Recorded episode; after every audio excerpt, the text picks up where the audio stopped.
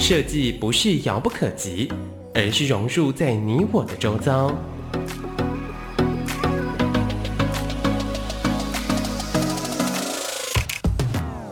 设计台湾，带您认识当代最具代表性的设计。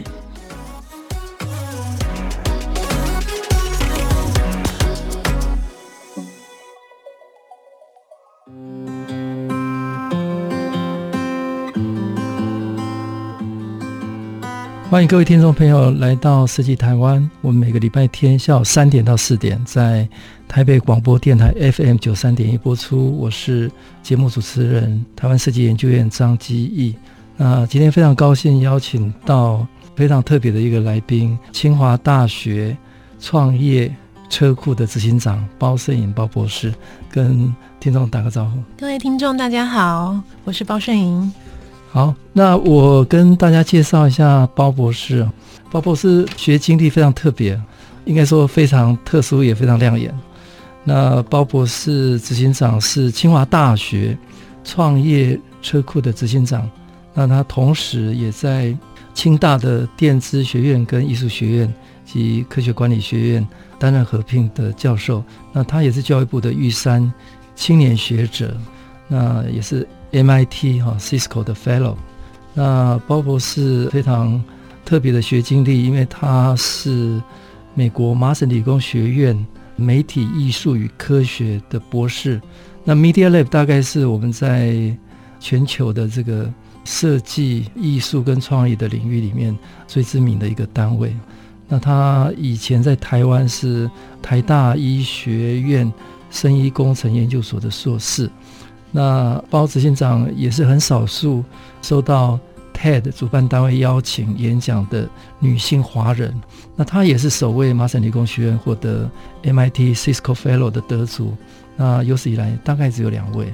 那她更是 MIT 第一位博士级的女性艺术学人啊，MIT Art Scholar。那专长在互动科技、跨领域创新。那因为她兼具产业学术。跨领域的经验，那他的研究跟创作曾经被谷歌 Google 呃 Dropbox 跟 Bank of America 呃收购为旗下的产品。那他个人也有很多的创业的经验，那担任过百年传统企业的创新策略总监，那透过推动传统产业跟科技的整合，完成了国际产业合作。那其中还有哈佛大学的。Center for Health and Happiness 的研究中心审查案这个合作案也高达美金两千一百万。那麻省理工学院健康跟科技的研究哈啊有很多的整合哈都是包执行长哈推动。那他也成立了跨国三地，包括美东西谷、香港的创投，那推动 MIT 创业基金，那辅导很多家公司。由 MIT 内部学术研究成功转型的 spin-off 新创公司，那很特别哈。那今天我们的来宾是一个典型的科技跟艺术的创新跨领域的非常特别的一个人才。那我们呃设计研究院也非常高兴有包执行长哈担任我们的研究顾问哈。那接下来我我想请教包执行长就是。你那么多的这个跨界的经验、创业的经验，或者投入在产业或者学术，那从小的这个成长的经验有哪些特殊的环境或者特殊的因素促使你往这方面发展？好，非常谢谢刚才院长的介绍。啊、这也是一个很好的问题哦，因为很高兴有这个机会来上这个节目，让我有。这样的机会来回头去思考，哎，到底是什么原因让我走上跨领域这条道路？那回想了一下，首先第一个，呃，我姓包嘛，嗯，那我想主要有三个，呃，在成长背景当中有三个主要的，怎么说呢？inspiration，三个主要的影响。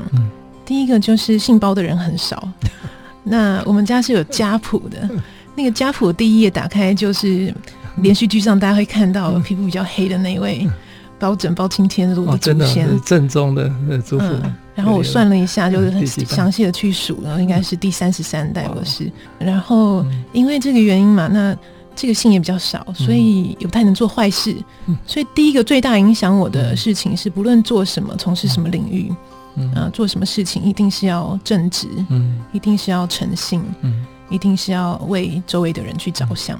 那这个是贯彻在我所有的，不管做的是研究工作也好，艺术创作，或是后来的创业也好。那么，这世界上是有很多很多诱惑的，然后也有很多周围的环境的影响，嗯、或是有很多会让我们容易受到一些分心、嗯、一些打扰。但是，我就秉持这个原则，尤其是这个名字比较难找到第二个，就更不能做坏事。嗯、那呃，这是第一件事情影响我最大的，那也是我的从小的家人会特别会教育我们是要去关心周围的人为出发点。那诚信正直是最重要的。嗯、那么，另外第二件事情是，我的家族里头，就是我的曾祖父是个医师。嗯，嗯那家人当中也是非常注重健康。嗯、那家人当中也是有有人是也是有医师。嗯、所以从小的时候，大家家里面是对我的期望是希望去，嗯，也能够成为一位医师。那当然也是根据前面一个原则，哎，这样可以不但能够照顾自己的健康，也能够帮助周围的人。所以。影响了我后来会走向医学、嗯、科学研究的这个领域。嗯、但是实际上呢，第三件事情影响我最大的是，我从小其实我发现我自己是一个很很热爱艺术的人。嗯、我从非常年纪非常小的时候，可能还才刚开始有记忆的时候，就喜欢画画，喜欢音乐，嗯、然后我有绝对音感。绝对音感就是说，可能有些观众朋友第一次听到这个词，就是第你当你听到一个旋律的时候，听到一个音的时候，你可以知道它的音调，你可以知道它是哪一个什么什么音。那这是刚刚用听的就知道的。那亚洲人当中蛮多比例都有这样子的，嗯啊，绝对音感。那我对艺术音乐是特别、嗯、特别喜爱的，就是天生的，也没有什么原因。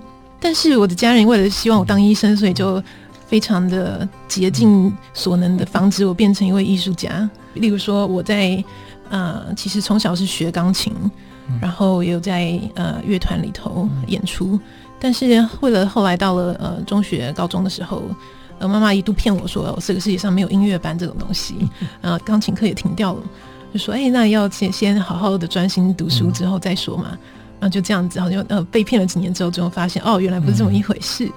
那但是。我就走上了，首先就走上了这个呃医学科学研究的道路，嗯、那差一点成为，真的差一点成为一位医师。嗯，但是后来还是压抑不住，就是内心对于艺术、嗯、音乐的这这种渴望，嗯、再加上前面第一个原因是随时都会观察周围，诶，发现说是不是有什么我们能够去帮助到周围的人。嗯，那这个就这三件事情加起来，观察周围的人的需求，有这样的一种。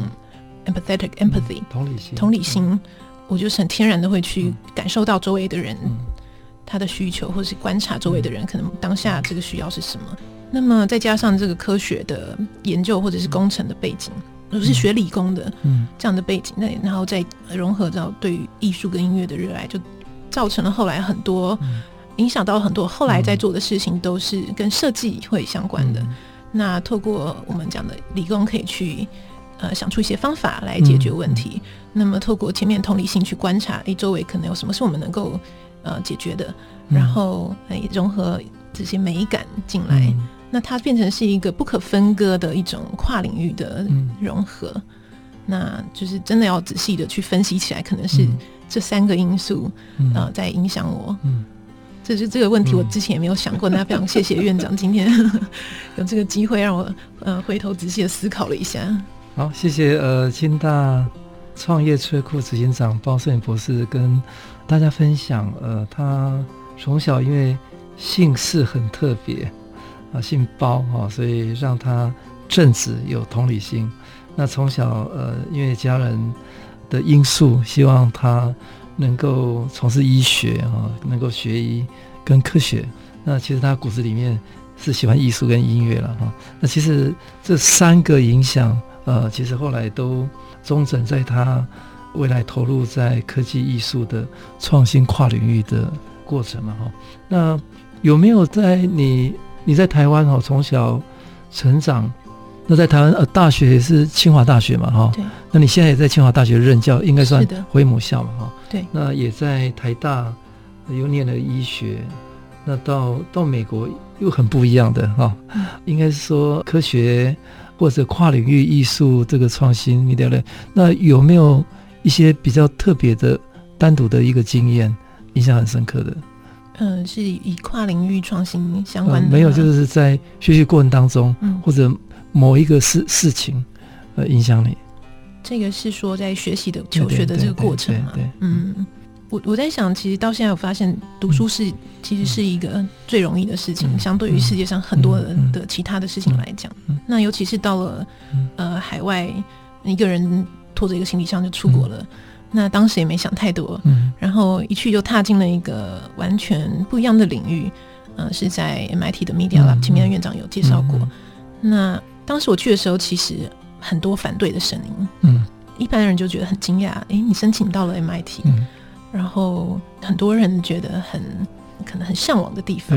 嗯，但是反而是周围，尤其是亲近的人，他会很大声的来说服我不要去。为什么？嗯，呃，首先，呃，女生一个人出国念书是辛苦的，尤其在我们传统的，嗯，呃，我我们家是很传统的家庭嘛，那。首先就是遇到这样子的女女生不需要念太多的书，嗯，嗯，然后会影响交友。然后第二个就是它是一个全然不同的领域，嗯，对吧？我原来是读医学相关的啊，哎，突然间跨进了啊 Media Lab 里头，他做的是呃，并不是医学的研究，当然它也有跨领域有融入医学的科学的元素，但是大多数是以互动的科技、互动创新、互动设计为出发点。那甚至很多的我们做的一些题目会接下来很自然而然就成为一家又一家的新创公司。嗯，那它是跟产业非常结合，但是不是那么跟原来在医学院，我本来在医学院嘛，那在台大医学院里面做研究也是一样，跟我们在医学院的研究是非常截然不同的。嗯嗯。因此，另外一个反对的声音是说：你你有办法吗？嗯，你能够适应吗？在原来的轨道不是很顺利吗？嗯，为什么要去？进入这么样的挑战，嗯，呃，去换一个完全不一样的领域，而且，嗯，那你前面不是前功尽弃了吗？嗯、会有很多很多反对的声音。其、嗯、其实后来回头想一想，这中间有很大的勇气，嗯，就包括说，比如说我们很多的人在尝试新的事物的时候，嗯、甚至是我们叫跨领域的时候，嗯、你要跳脱出原本这个舒适圈，我们讲反那个你觉得熟悉的范围、熟悉的领域，进入到一个全然陌生的领域，而且又是一个。包括语言文化都不一样，嗯、然后包括周围的人全部都是呃来自世界各地非常竞争力的、嗯、呃很竞高竞争力的环境。嗯、那么在这样的情形底下，很多人会选择留在原来舒适的地方就好。嗯、那或是有人有梦想，他可能不见得会有，你需要很大的勇气去实现你的梦想。嗯，那这是当时会遇到，尤其很多的阻力是来自亲近的人。嗯好，谢谢清华大学创业车库执行长包胜博士跟大家分享。呃，他从台大医学院有机会到美国最好的学校 MIT，而且最知名的 Media Lab 念博士。那跟他原来的医学完全不太一样，是媒体科技互动的这样的一个领域，所以这个需要很大的勇气。那最亲近的人不见得支持。那一个。勇气哈，支撑他在 Media Lab 哈把博士念完，而且后来也带动了很多的创业的经验哈。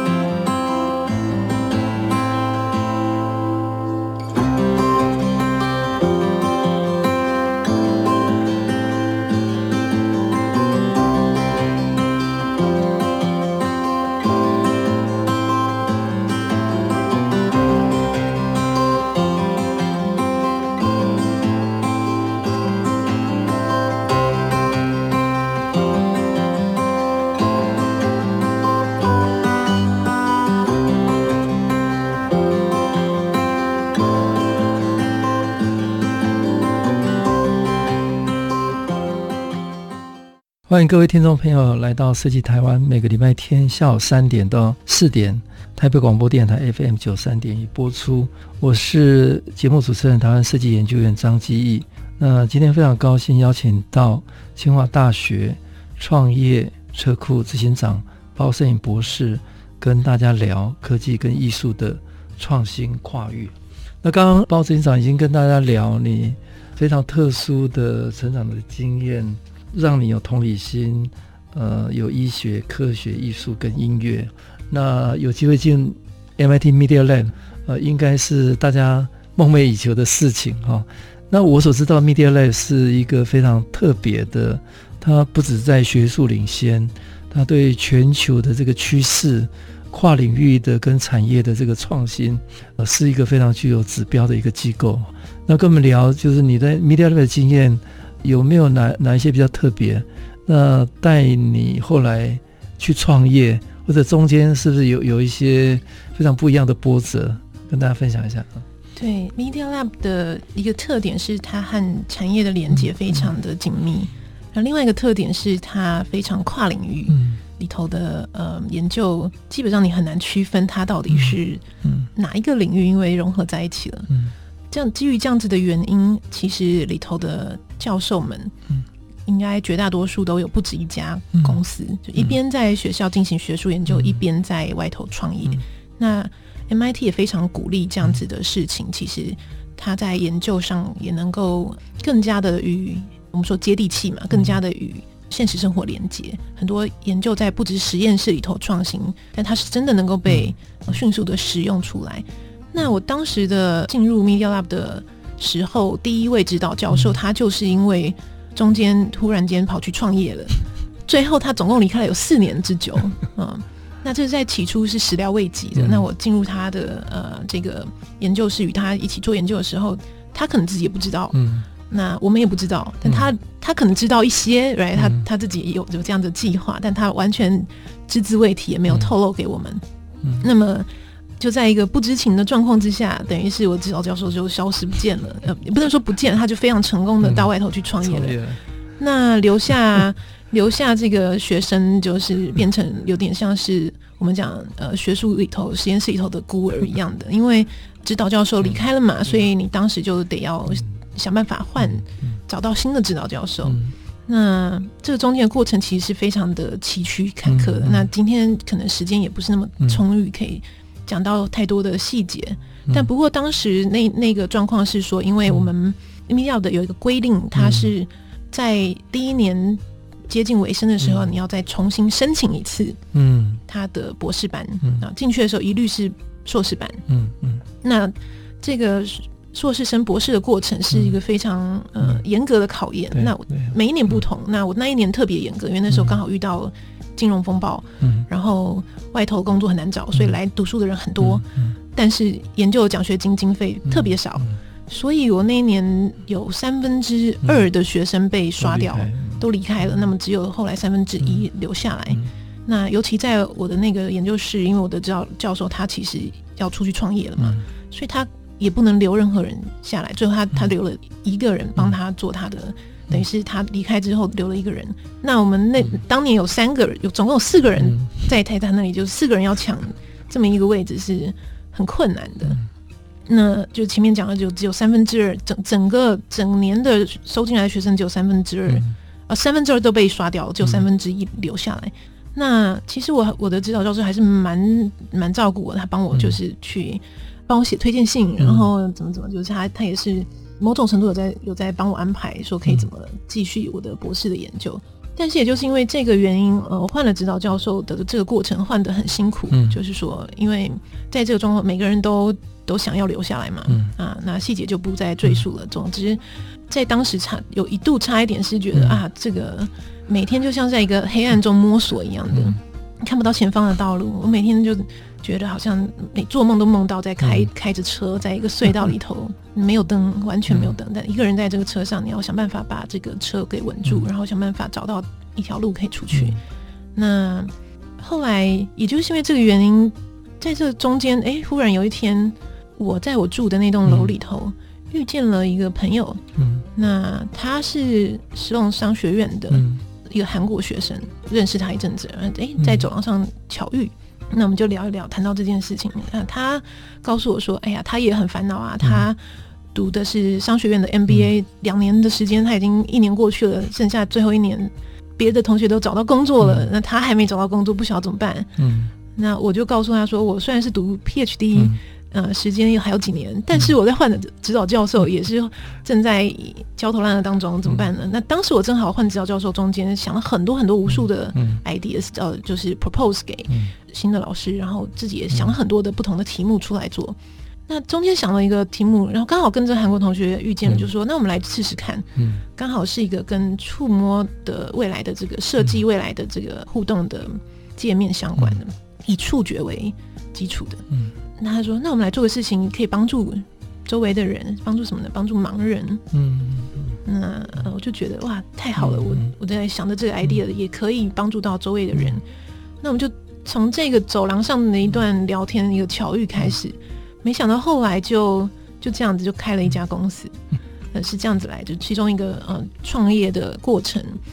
那不像 Steve Jobs 他是在车库创业，我们是在宿舍的走廊就开始了，然后。”那当时因为也不确定到底这个指导教授能够换得怎么样，那自己也要找找一条新的出路，就这样无心插柳就开始了。然后就接着我们就这个团队就开始扩大，然后有包括哈佛的同学，包括那个 MIT 工学院的同学，包括在呃罗德岛设计学院的设计师一起来加入这个团队。那么后来的确就我们就开发就设计了给盲人用的手表。那么最后居然还在亚洲，包括在台湾都可以看得到这个表，那、嗯、是一个创业，其实是没有办法预测的。但是我在想，创业是意外，是是刚好人生很挫折的时候的的一个偶然。对，就当时真的是一个很挫折的时候。嗯、然后当这个公司渐渐成型了之后，我们的团队还获得不少的奖项，获、嗯、得那个当时的红点设计奖，嗯、然后 MIT 里面的 Ideas Challenge、嗯。这个 idea challenge 完全就是针对说，我们可以去帮助周围的人，以这个公益啊，或者是以协助一些，比如说落后的地区啊等等，以这个公益的帮助人的角度为出发的这样的新创的比赛。那也得到像英国的设计奖、伦敦的设计奖。嗯，那么当这个公司渐渐成型的时候，我另外一方面在 PhD 的道路上也经过很曲折的努力之后，得得到一个解决。嗯，找到了新的指导教授。那这个过程其实是另外一个更坎坷的事情，就是后来发现说，原来换指导教授很困难的一个原因是，原来是学校的这个一些关于呃财务的政策。嗯嗯，因为当时讲了这个时空背景，那呃有一些企业界来捐款的经费也减少了。嗯，那么学校当时有一些人事变动，所以也造成说，哎，财政上的分配有些重新分配。那么我是变成一个孤儿学生的时候，指导教授离开，当然就是。最没有人照顾的那一个，最难找到新家，因为财务要重新分配嘛。后来发现原来是这个原因，所以我当时就自己写 proposal，然后我跑去募款，我去自己去募资啊，我写的 proposal 给戏谷的企业，然后他们看到我的 proposal 之后，就发现哎，这个好像蛮有潜力的哦，不是在乱写的。然后其中一家公司他就跟 MIT 通了一个电话，然后说他们看了这个 proposal，觉得应该要对他们的这个。研究很有帮助，嗯、那这家公司又是 Cisco，、嗯、所以他们做了史无前例的这个叫做 MIT Cisco Fellow。嗯，那之前没有，之后也没有了，就就是只有我。他指定跟学校说，指定要把这笔钱给这个、嗯、这个人用，嗯、但是又不能做的太太明显。他觉得说，哎、欸，只有给一个人有点怪，所以就叫我再推荐了一个人。那推荐当时另外一个学妹，她也是要从硕士班要申请博士班，也是一段不容易的这个过程。然后就推荐了他，因此我们就。两个人是有史以来唯二的 MIT 的 Cisco Fellow，其实这样子来是当时也是一个很绝望的过程，哎，觉得不知道到底怎么一回事，我的指导教授怎么不见了呢？跑去创业了，然后没有指导教授怎么办呢？然后找不到新的指导指导教授，原因是什么呢？原原来是钱的问题，这个是后来真相大白，但中间当我一去。自己写了这个热腾腾的 proposal，然后寄给我从东岸嘛，就寄给戏谷那边的几家公司，这些公司看了，当这个钱一到 MIT 之后，那，他们指定说这个研究要用在这个这这这两个人的 proposal 身上，学校就立刻我的指导教授立刻就出现，而且好几个都想要收我当学生。嗯，是一个截然不同的状况。然后同时学校还可以从这一笔经费当中抽成嘛，嗯、所以学校也是就等于是三赢。对啊、呃，学校跟企业主跟我的这个继续把 PhD 呃新的指导教授也也就找到了。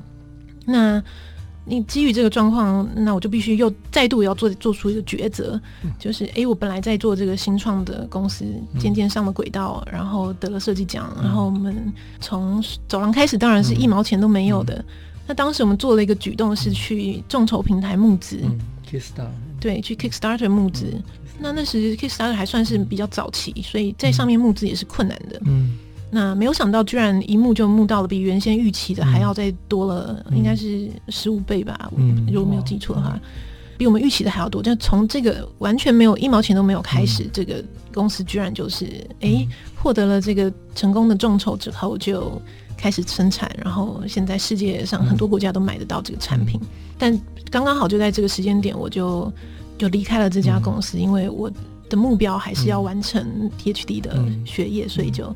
这也是人生中会遇到很多种很多个选择，对选择。那包括创业也是一个意外，包括我的指导教授会跑去创业，也是我意料之外。那我会换 advisor 等等这些过程都不是原先能够计划的。但是我想这个就跟我们后来在。创业的经历，嗯、我觉得这是非常有价值的、嗯、很宝贵的经历，因为在尤其是创业家在创业的奋斗的过程当中，嗯、几乎每一天都是新的挑战，嗯、每一天都会有，每一天都是 deadline，嗯，每一天都是会有意想不到的，嗯、都不是在我们计划内的事情在发生。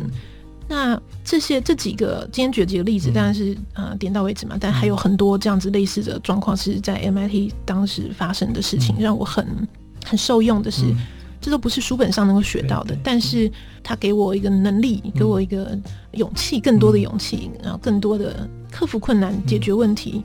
嗯、总之，不论什么事情发生到眼前，嗯、就是有办法，你就想办法去解决。所以我的经历是告诉我说，没有任何事情是解决不了的。那这也是我们在创业上面一个，我想任何创业家可能都会遇到这样子的过程。好，谢谢清华大学创业车库执行长包胜博士跟大家分享他在 MIT，因为教授跑去创业，让他没有知道教授的危机，所以偶然的在走廊上创业了，而且创得很成功，得了红点设计奖。那之后又因为学校的财务的状况，所以他们自己写了 proposal 哦，也拿到呃西谷的投资，很成功的创造了一个新的机会，那也创立了众筹平台 Kista，成功募资比原来的目标多了十五倍哦，所以对创业家来讲，每一天都是挑战，每一天都有很多困难，但是没有什么不可能的事情。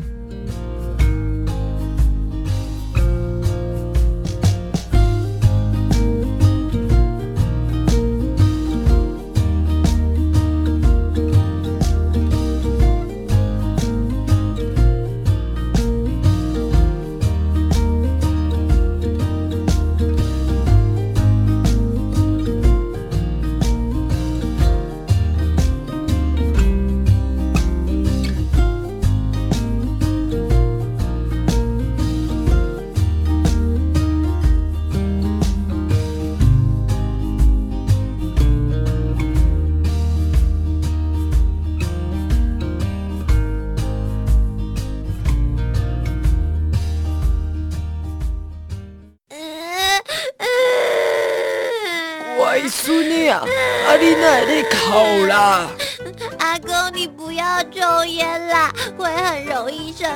严重的话还会还会不，我不要阿公离开我啦！你这个囡仔实在是哦，公安的甲阿公羞惨啦！而且就算阿公不在我面前抽烟，有毒物质也会留在衣服上，就是可怕的三手烟耶！啊，敢有影？好好好，安尼哦，阿公卖食薰啊啦吼，卖食卖食。真的吗？那我们打勾勾。好啦好啦，打勾勾吼。为了您与孩子的健康，我们一起打勾勾。就为今仔日开始改分咯，改婚专线空八空空六三六三六三零八零零六三六三六三。我不要听，我不要听，为什么要离开我？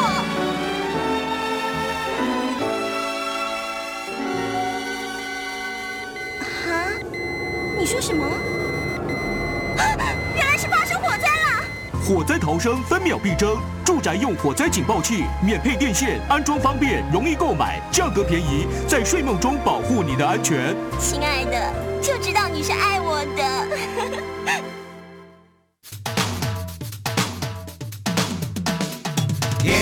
陪伴你，天天用心听，听见台北的声音，幸福永远属于你。台北广播电台。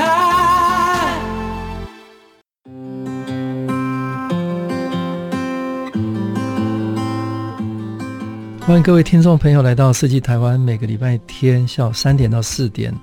台北广播电台 FM 九三点一播出，我是节目主持人台湾设计研究院张基。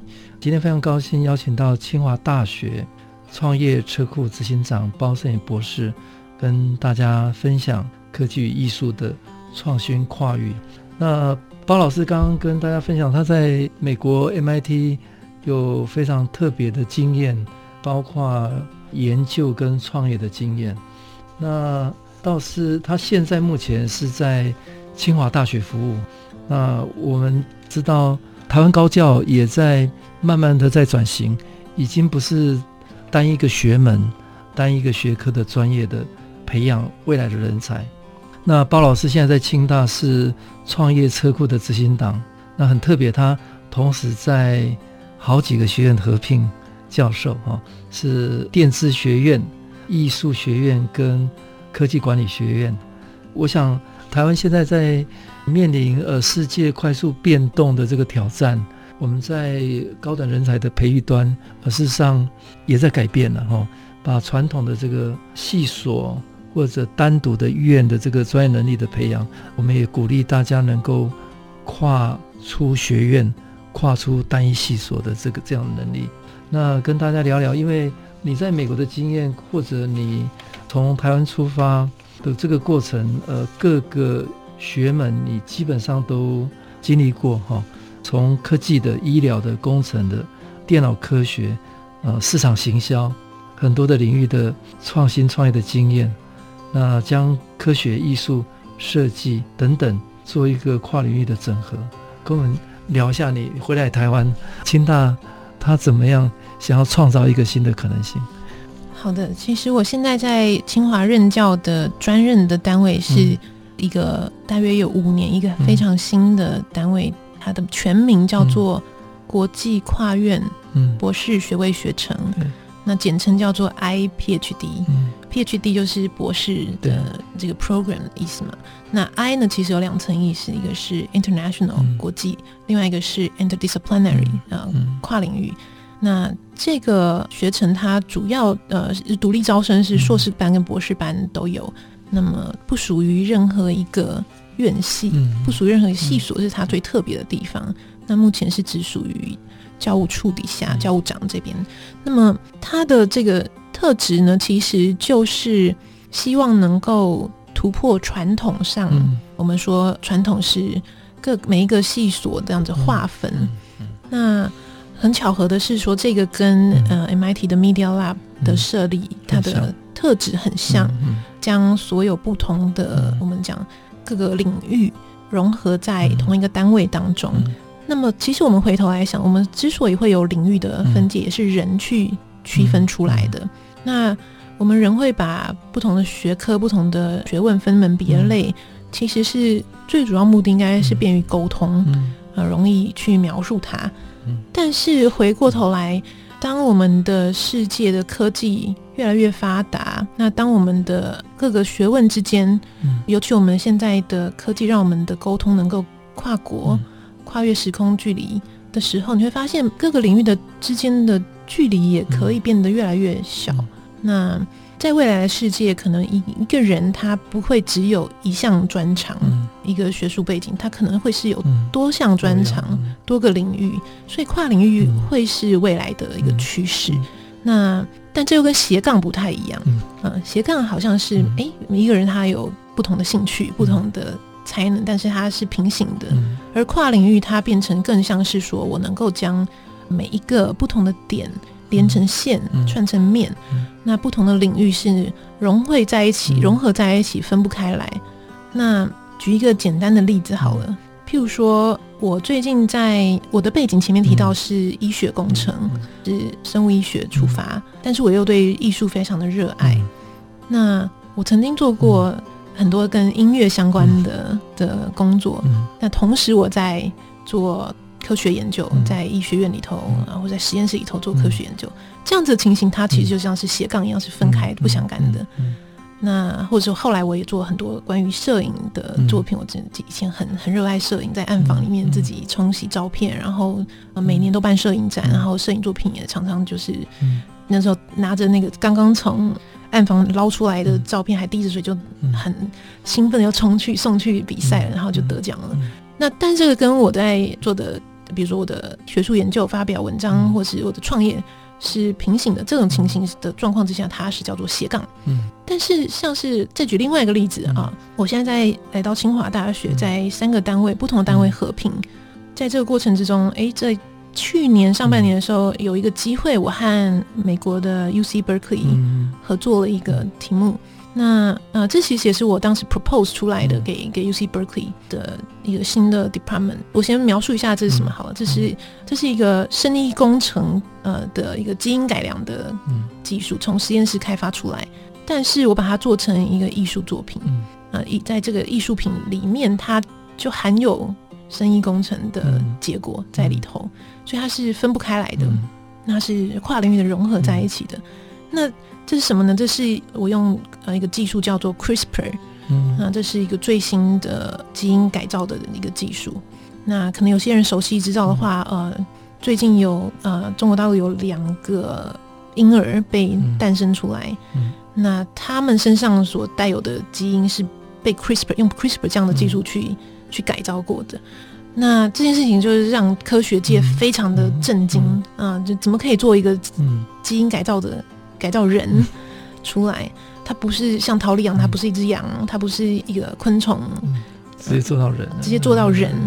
那这是一个非常具有争议性的的议题，就是诶，那这个人会不会变成一个人造人？他会变成一个科学怪人等等的，对不对？大家会有这样子的恐惧。所以，当我们有一个新的科技、新的技术出来的时候，首先法律还跟不上，我们的政策还没有制定的很完善。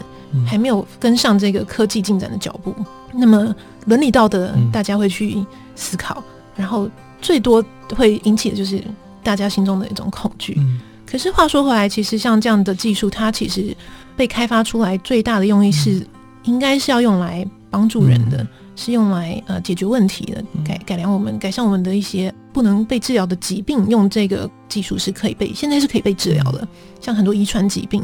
最著名的像镰刀型红血球贫血，那它是我们整个我们的染色体里面 DNA 序列当中有一个字错了，嗯、那这个字这么一错就导致生下来的人他可能年龄活不到四十岁，嗯、然后会一辈子都贫血。嗯、那用 CRISPR 这个方法，你可以很精准的、很有效率的去把这个字修改成正确的，呃，修改基因，对，修改基因上的其中一个字。我们讲这个基因的密码，就像是就把它当想象成密码，像是一个一个字一样的。好，那把它把这么一个字改回来，改正确了，哎，这样就就把它治好了。这是非常神奇的一件事情，它它有很大的潜力可以去被应用出来。因此，我这个作品它是用植物啊、呃，用 CRISPR 去改良了我们的稻米，稻米身上的 DNA 序列，DNA 被编辑过后的稻米，那。这个在农业上面其实也是一个很大的影响，嗯、很大的冲击，因为在农业上，其实有些财团它是它是掌握了某些物种，有些经济作物的种子，嗯，但是这个基因改良嘛，呃，对，这也是也是从基因改良来的，嗯、但是现在这个稻米的基因它一改了，改了什么基因呢？改的改的这个基因是让这个稻米能够它繁殖的后代下一代是跟它上一代长得一模一样，嗯。呃，而且它是可以单性繁殖的，嗯也就是说，这这个稻米它农夫再也不需要去和大财团采购嗯种子了，嗯啊、那这个稻米它就有自我繁衍嗯的能力，然后它的下一代是跟上一代一样好，嗯一样的品种、一样口味、一样的抗病虫等等。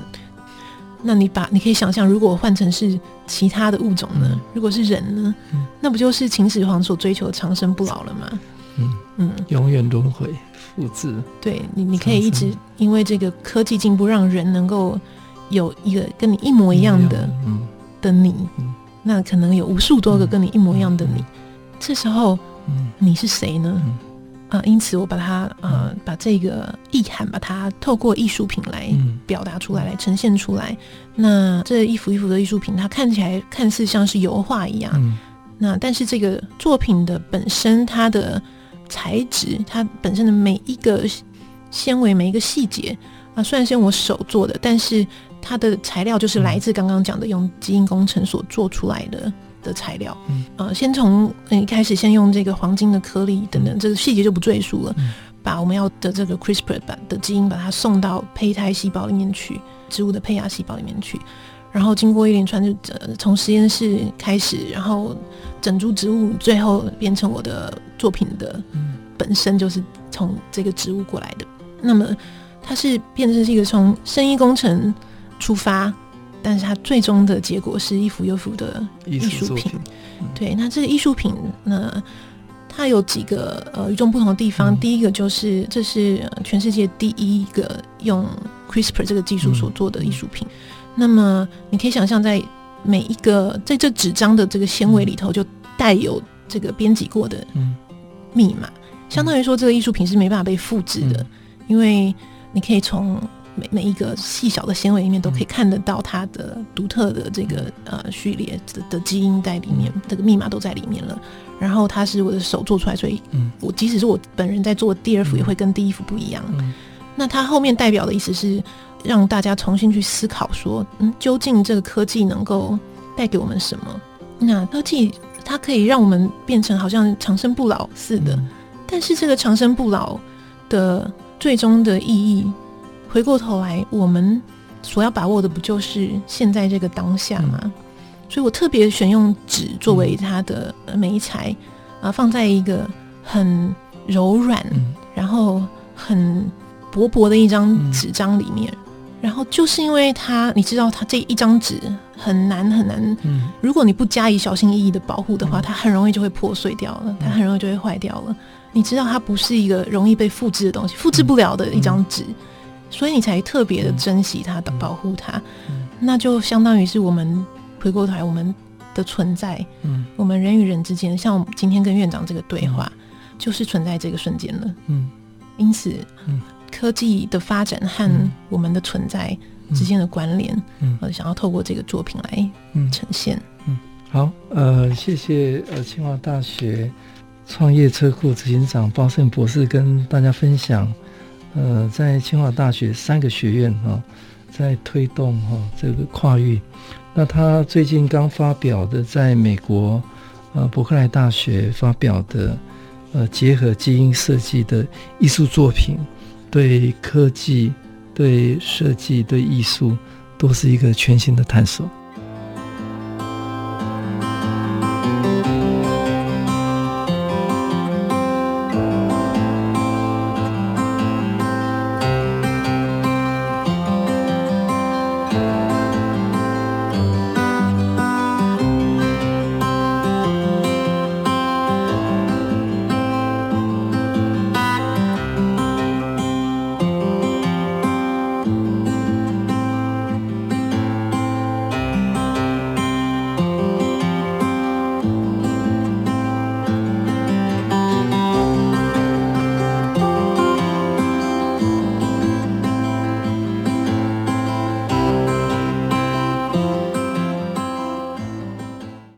各位听众来到设计台湾，每个礼拜天下午三点到四点，台北广播电台 FM 九三点一播出。我是节目主持人，台湾设计研究院张基义。今天非常高兴邀请到清华大学创业车库执行长包摄影博士，跟大家分享科技与艺术的创新跨域。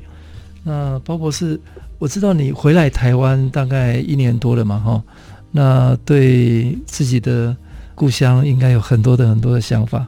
那我也常常看到你在很多新创的场合，哈，担任 coaching 的这个这个角色。那当然希望台湾有更多的创新，哈。那你应该对台湾有很多想要做的事情了，哈。哦，以你过去的这个呃成长的经验跟你的想法。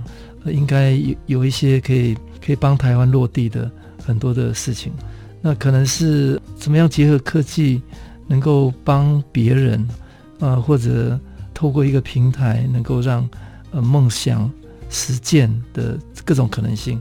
那跟大家分享一下你对台湾未来的想象，嗯、呃，或者你想做的事情。谢谢，我我不敢说呃是能够帮助台湾做些什么事情，但是至少说从我个人。嗯的兴趣，我个人的出发的话，嗯、我我能够回到我们刚刚第一段所讲到的，我是非常的时常的会不由自主会想要去关心周围的人，嗯、去发掘说，哎，周围的人我们可以做些什么来、嗯、来帮助呃这个社会，帮助这个世界。嗯，那那凭我自己一个人力量当然不够，嗯、但是我观察到的是说，尤其在现在这个科技发达的时代。嗯人与人反而是越来越加的疏离，嗯、越来越寂寞的。嗯，虽然我们好像天天在用着手机、有网络，在与人看似很紧密的、很快速的透过手机、透过网络是连接在一起的，嗯、但是其实人与人之间的距离反而没有像是在手机发明以前的时代那样子的亲近。人与人之间的心，甚至是很多时候是被这个时代的速度，嗯、被我们的科技的冰冷，变得越来越需要受到保护，而更加的有距离。嗯、所以我特别关心的一件事情是，你可以透过不同方法，用刚刚讲到的艺术也好，去。起到对人与人之间的连接，你可以看到我的一些呃最近的互动艺术作品，其实是透过科技的方法，透过这个艺术的呈现，去让人脸上绽放出的那一抹笑容，它是没有办法假装的，是伪装不出来的这样的笑容。但当他看到透透过这样的呃一个互动的艺术作品，其实所激发出来的就是一种与人之间的连接。那这样子的连接也可以透过创业来进行，像刚刚院长所提到的，嗯、经常会在一些呃创新创业的比赛当中担任评审，嗯、或者是去进行的演讲。嗯、那在这演讲当中，我跟呃可能其他的创业演讲最不一样的地方是，我时时会提醒大家说，嗯、我们要做的事情必须还是要回归过来去思考，究竟呃这个创业的本质，它除了科技的发展以外，它对人的。嗯。我们社会对于人与人之间的影响是什么？它是好的影响吗？还是它反而会，比如说手机就是一个很好的例子，它带来我们的便利，可是它反而有可能会变成一个社会中的慢性病，让人际可能变得疏离。你看现在小朋友都是变成低头族，啊，邻居也互不说话，对不对？那所以我们在仔细的去思考，我们做的每一件事情，它是不是真的是对我们的？人与人之间的这种真实的连接是有所帮助的呢。嗯、那么，呃，另外就是我们做每一件事情的，在科学研究也好，或者是创业也好，嗯、是不是真的是诚信？嗯、是不是做的是对的事情？嗯、是要有是正直的，是诚信的，是不违反道德的。嗯、那透过这样的刚刚所讲到的，我觉得特别重视的是对人的关心，嗯、还有人员之间真实的紧密的连接、嗯、出发。那么我正在做一件事情，嗯、呃，是一个平台。嗯、那么它的概念很像是一个实验室，像是我们传统说，哎，像学校当中的 MIT 也好，清华大学也好，有这样的实验室可以来做研究。嗯、但是我想做的并不是一个传统这样的实验室，嗯、而是我称之它为啊、呃，我就称它为梦想实践室。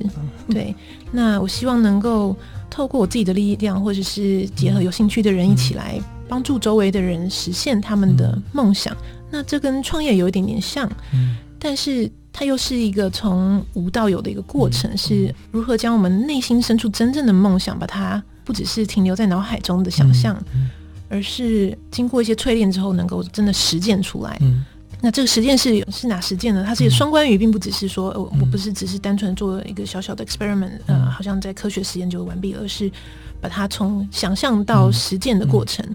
那一次，我就是想想说，在这个平台上一次可以做实践是这个双关语了，就是实践是不同的梦想。呃，我们经过筛选，经过一些我们讲就是嗯挑选过后的呃这个公开可能是征求。啊、呃，也有一些内部的自己的新的 ideas，然后十件事情是能够不管是透过科技也好，艺术也好，是这样跨领域的方式来结合，那么结合众人的力量，让我们周围的世界能够变得更美好。所以，这是我认为说我们在科技特别特别发展的时候，我们反而要回过头来去思考，诶，我们能够真的为周围的人做一些什么？那不是一昧的去追求科技上的发展，或者是科技发展或创业的背后，很多是一昧追求创业的获利。那创业连带是投资人，投资人在看的时候，他看到的第一个事，其实其实是我的投资是否能够有经济上的价值，有很快的回报。对，那这个时候很容易就会忽略掉这个新的技术也好，它的这个新创公司也好，这个新的 idea 也好，它是否是值得做的？如果我们能够。暂时的撇开，当然不是说赚钱不重要，不是说我们呃追求投资获益不重要，而是很常见会在这个过程中迷失掉真正重要的事情在哪里。呃，甚至有人会在这个中间真的头破血流，然后呃兄弟也会吵架，家庭不和睦，就是因为太过于追求呃我说创业的成功，或者是太过于追求某一些呃世俗上定义的科技上的发展的成功等等。而忘掉了真正的我们重要的，回过头来前面讲的，嗯，究竟你的存在，嗯，的意义是什么？嗯、那你的存在与旁边这个人，嗯、呃，在这个时空的瞬间当中产生的连接，嗯、可能是再也没有的。那有没有可能回过头来，我们用科技方法，嗯、或者是用创新的方法，来更多的去强加强我们这样子真实的与人的连接和对人的关怀？嗯，呃，谢谢包执行长跟大家分享他。为他一年多哈，那一直想要做用科技让人有更好的连接，那梦想十件事哈，那真的可以有机会把呃想象透过好的方法让他能够链接实践。那我另外一个想请教呃包老师，你回来台湾这样一年多，看台湾我们是不是有什么特别的好的条件？或者有什么特别的局限？那透过你的观察，怎么样能够让台湾？呃，因为今年 COVID-19 嘛，哦，那也我观察也大概，呃，世界稍微比较关注台湾哦，因为台湾有它特殊的这个很多的因素了。那你觉得我们自己有有有什么样的一个局限，或者一个什么可能性？